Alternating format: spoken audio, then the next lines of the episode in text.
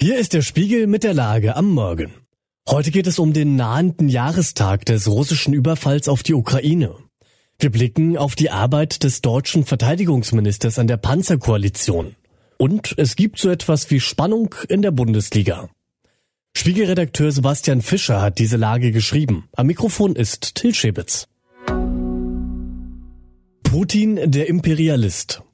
Erst im Rückblick offenbart sich manches Ereignis als historischer Moment, weil erst der Blick zurück sortiert und kontextualisiert. So geht es mir mit jenem Februartag 2007, als erstmals ein russisches Staatsoberhaupt bei der Münchner Sicherheitskonferenz zu Gast war. Wladimir Putin schockte damals das Publikum mit seiner Wutrede gegen NATO-Osterweiterung und US-Einfluss. Putins Auftreten empfand ich dabei weniger als Vorboten künftiger Bedrohung, sondern als Rückfall in alte Muster. Im stickig überheizten bayerischen Hof beschlich mich damals ein Retro-Gefühl von kaltem Krieg. Im Rückblick war das mehr. Die Ouvertüre zum heißen Krieg viele Jahre später. Es war der Moment, in dem sich Putin endgültig auf den Weg eines Imperialisten und Aggressors machte. Putin deutete fortan russische Geschichte um, stellte sich Russland als supranationale Zivilisation vor die durch ihre, Zitat, spirituellen, den säkularen und liberalen Einflüssen des Westens diametral entgegengesetzten Werte definiert wurde. So schreibt es der britische Historiker Orlando Figes in seinem neuesten Buch. Die Ukraine sei, Zitat, zum Schlachtfeld dieses Kampfs der Kulturen zwischen Russland und dem Westen geworden. Putin handle nicht anders als die Zaren frühere Zeiten, die ihre Nachbarländer zu destabilisieren versuchten, um Einfluss zu wahren. Auf der Suche nach den Panzern.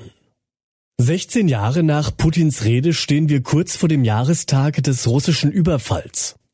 Auf der Münchner Sicherheitskonferenz mühen sich die Vertreter Europas und Amerikas, die Unterstützung für die Ukraine nicht abreißen zu lassen.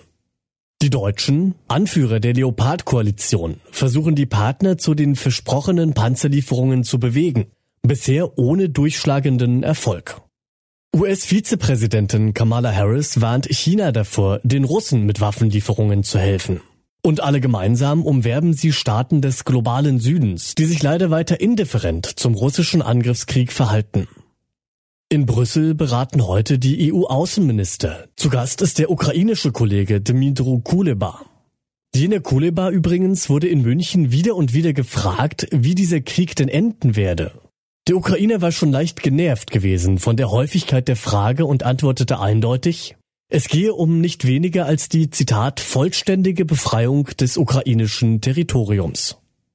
Historiker Feitschi sieht dieses Szenario übrigens als das am wenigsten wahrscheinliche an.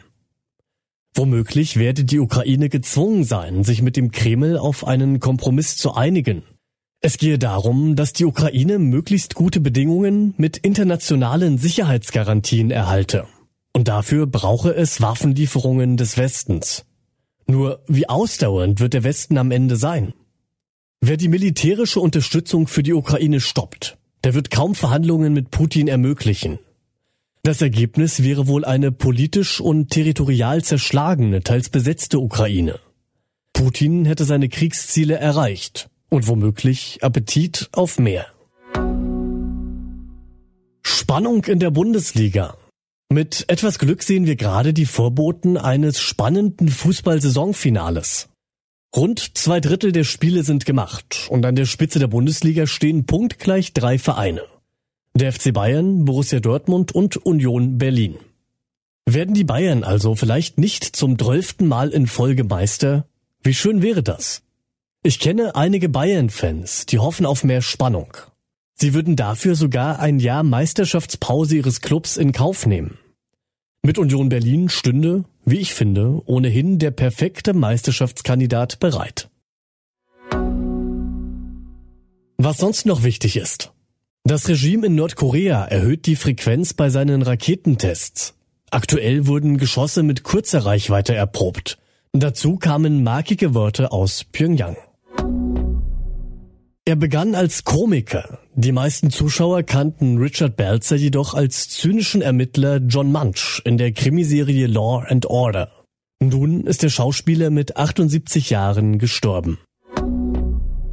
Nach der Bluttat an der Michigan State University sind auch am Wochenende wieder Menschen in den Vereinigten Staaten durch Schüsse gestorben, darunter mehrere Jugendliche. Neun Kinder wurden bei einer Schießerei verletzt. Soweit die Lage am Morgen. Alle aktuellen Entwicklungen finden Sie auf spiegel.de und wir melden uns hier wieder mit der Lage am Abend.